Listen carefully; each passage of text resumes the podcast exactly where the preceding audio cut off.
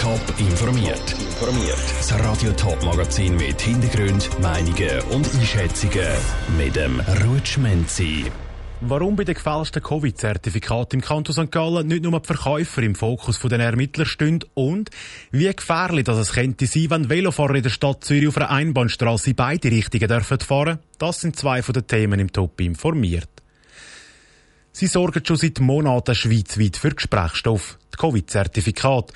Im Kanton St. Gallen hat es aber eine besondere Diskussion darüber gegeben. Dort sind nämlich Ende letzten Jahr mehrere tausend gefälschte Zertifikate auftaucht. In dem Zusammenhang sind zehn Personen verhaftet worden. Was ihnen und auch den Käuferinnen und Käufern von den gefälschten Covid-Zertifikaten droht, weiss Saskia Scher. Gut 8000 gefälschte Impfzertifikate sind bis jetzt gefunden worden. Die sind für 300 bis 800 Franken pro Stück verkauft worden. Die ersten Hinweise auf illegal hergestellte Impfzertifikate sind im Dezember beim Gesundheitsdepartement und der Polizei eingegangen. Darauf hat die Staatsanwaltschaft Ermittlungen aufgenommen, sagt der erste Staatsanwalt von St. Gallen, der Christoph Ill. Auf das aber haben wir dann diverse Strafverfahren eröffnet, Zwangsmaßnahmen ergriffen, sprich Hausversorgung etc. Also Datenmaterial sichergestellt. Wir haben auch entsprechend Leute inhaftiert und dann die ganze Strafuntersuchung vorantreiben. Wer gefälschte Impfzertifikate kauft oder verkauft, macht sich der Urkundenfälschung strafbar. Wer also ein gefälschtes Impfzertifikat gekauft hat, könnte die Post vor Staatsanwaltschaft kriegen.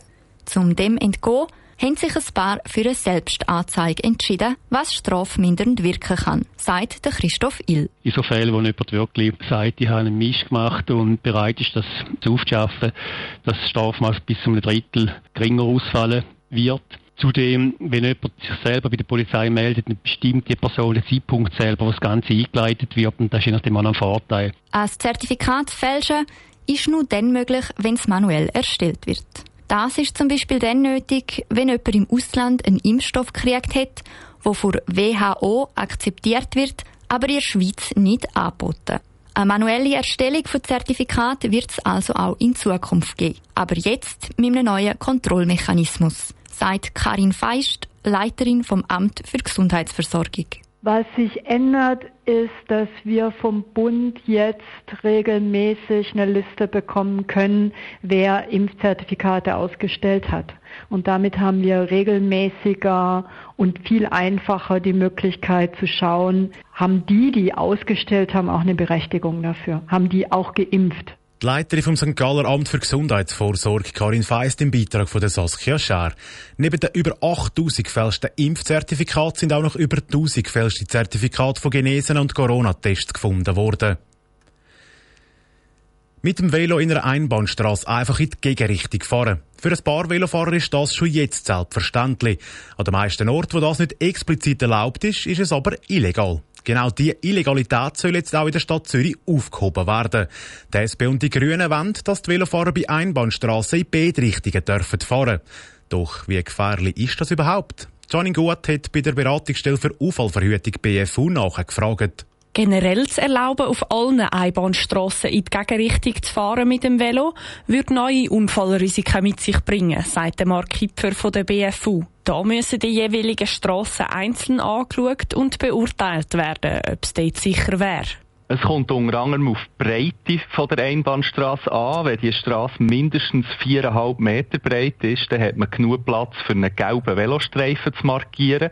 Das ist der Idealfall. Jetzt, viele Straßen sind weniger breit als das. Dann kann man äh, so Velosymbol auf die Straße aufmalen in der Gegenrichtung. Denn wenn es genug signalisiert wäre, wären die Autofahrer vorgewarnt und auf allfälligen Gegenverkehr vorbereitet. Dass da jemand plötzlich entgegenkommt, ist für den Autofahrer auf der Einbahnstraße sehr überraschend und darum gefährlich. Unfallrisiko, das ist klar, das schafft man im schlimmsten Fall für die Velofahrerinnen und Velofahrer selber. Sie sind bei einer Kollision mit einem Auto äh, die schwächeren Verkehrsteilnehmer und darum ist wichtig, dass einfach alle äh, die Situation richtig einschätzen können. Neben der Breite und der Beschriftung der Einbahnstrasse sind auch die Übersichtlichkeit ein wichtiger Punkt, dass die Velofahrer in beide Richtungen sicher fahren können, sagt Mark Kipfer von der BFU weiter. Wichtig ist auch, wie es bei den Einmündungen aussieht. Also man muss nicht nur die Einbahnstraße an und für sich anschauen, sondern auch wo dass die anfängt und, und wie dass sie aufhört, in einer Kreuzung beispielsweise oder in einer Einmündung. Dort muss man die Velofahrer von weit her sehen wenn aber alle diese Begebenheiten gegeben sind, ist eine beidseitige Befahrbarkeit von der Einbahnstraße für die Velo keine grosse Gefahr mehr. Der Beitrag von der Janine Gut. Die SVP hat sich gestern Abend im Zürcher Gemeinderat gegen den Vorstoß ausgesprochen. Sie haben Angst, dass das nur ein weiterer Schritt dazu sei, um die Autofahrer bald ganz aus der Stadt Zürich zu verbannen. Acht Zürcher Stadträtinnen und Stadträte treten bei den Wahlen am 13. Februar noch einmal an. Und noch einmal so viele Vertreter von etablierten Partien wollen sich einen Sitz holen. Radio Top stellt die Kandidierenden die ganze Woche vor. Politisch und privat. Heute Mittag ist der Josef Wiedler von der Mitte an der Reihe. Patrick Walter. Zürich ist grossartig will. Bis jetzt haben wir immer ein gutes Gleichgewicht gefunden zwischen den verschiedenen Bevölkerungsschichten und äh, haben können den Spagat machen zwischen Wirtschaftsmetropole und Wohnstadt. Zürich muss sich ändern dass man wieder miteinander redet und nicht mehr einfach so extreme Positionen vertreten tut und nicht aufeinander zugeht. Ich stehe für Selbstverantwortung und Solidarität. Das ist mein Programm, nach dem lebe ich. Zürich muss in Zukunft enkeltauglich bleiben. Also sich so weiterentwickeln, dass es immer noch schön ist und erstrebenswert ist, in dieser Stadt wohnen, leben und arbeiten.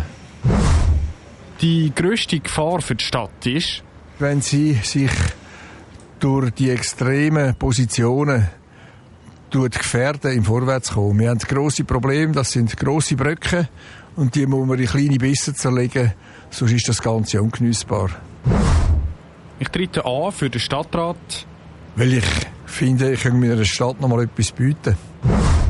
Das Coronavirus ist etwas, wo die letzten zwei Jahre unsere Gesellschaft prägt hat, wo unsere Gesellschaft demaskiert hat und wo gezeigt hat, dass wer die Verantwortung für sich selber übernimmt, dass der auch einen grossen Beitrag leistet zum Wohl der Gesellschaft.